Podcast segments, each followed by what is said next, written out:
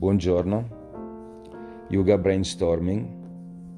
Sono passati diversi mesi dall'ultima occasione di esposizione. Il tono si è anche rilasciato, si era parlato top, tanto, si erano dette troppe cose e è piacevole notare come nelle esposizioni di persone che abbiamo conosciuto, sentito e visto recentemente c'è un bellissimo richiamo al silenzio. Di solito ci accompagniamo diverse persone e ne subiamo l'influenza, non sempre positiva.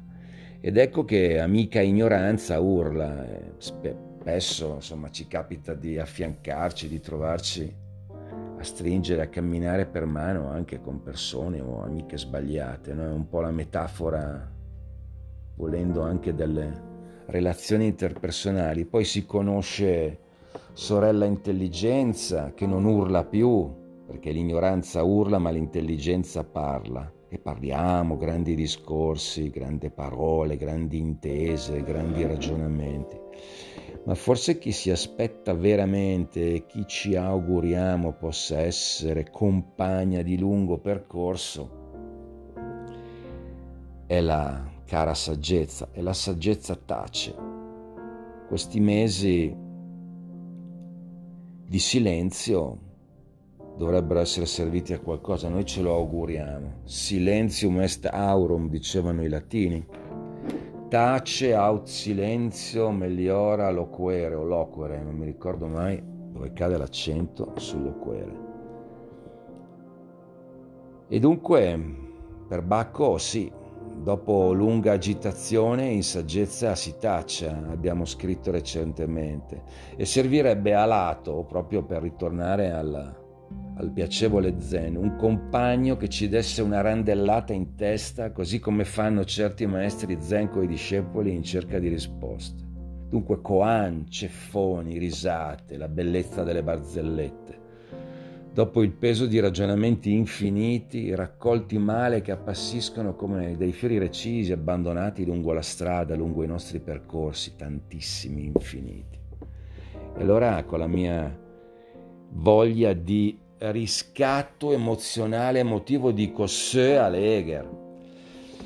Insomma, poi questa faccenda qua deve farci riflettere molto perché il tono è molto importante, è importante come le persone, come i gruppi, come i popoli hanno reagito e stanno reagendo, chi meglio, chi peggio, chi meglio di altri, chi in maniera squallida.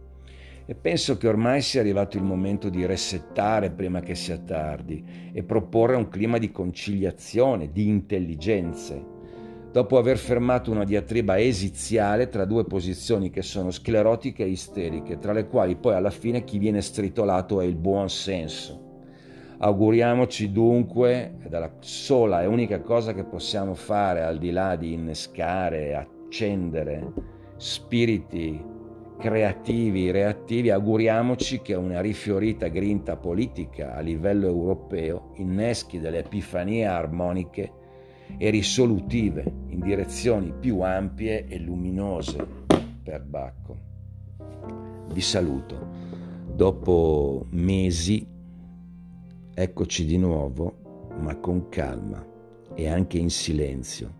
Sono già passati sei di mesi di silenzio forse ne passeranno altri, ma ci auguriamo che le prossime comunicazioni di outing si possano permettere di spalmarsi su un climax che sia ritornato più decente per tutti. Saluti, Yoga Brainstorming, buona domenica.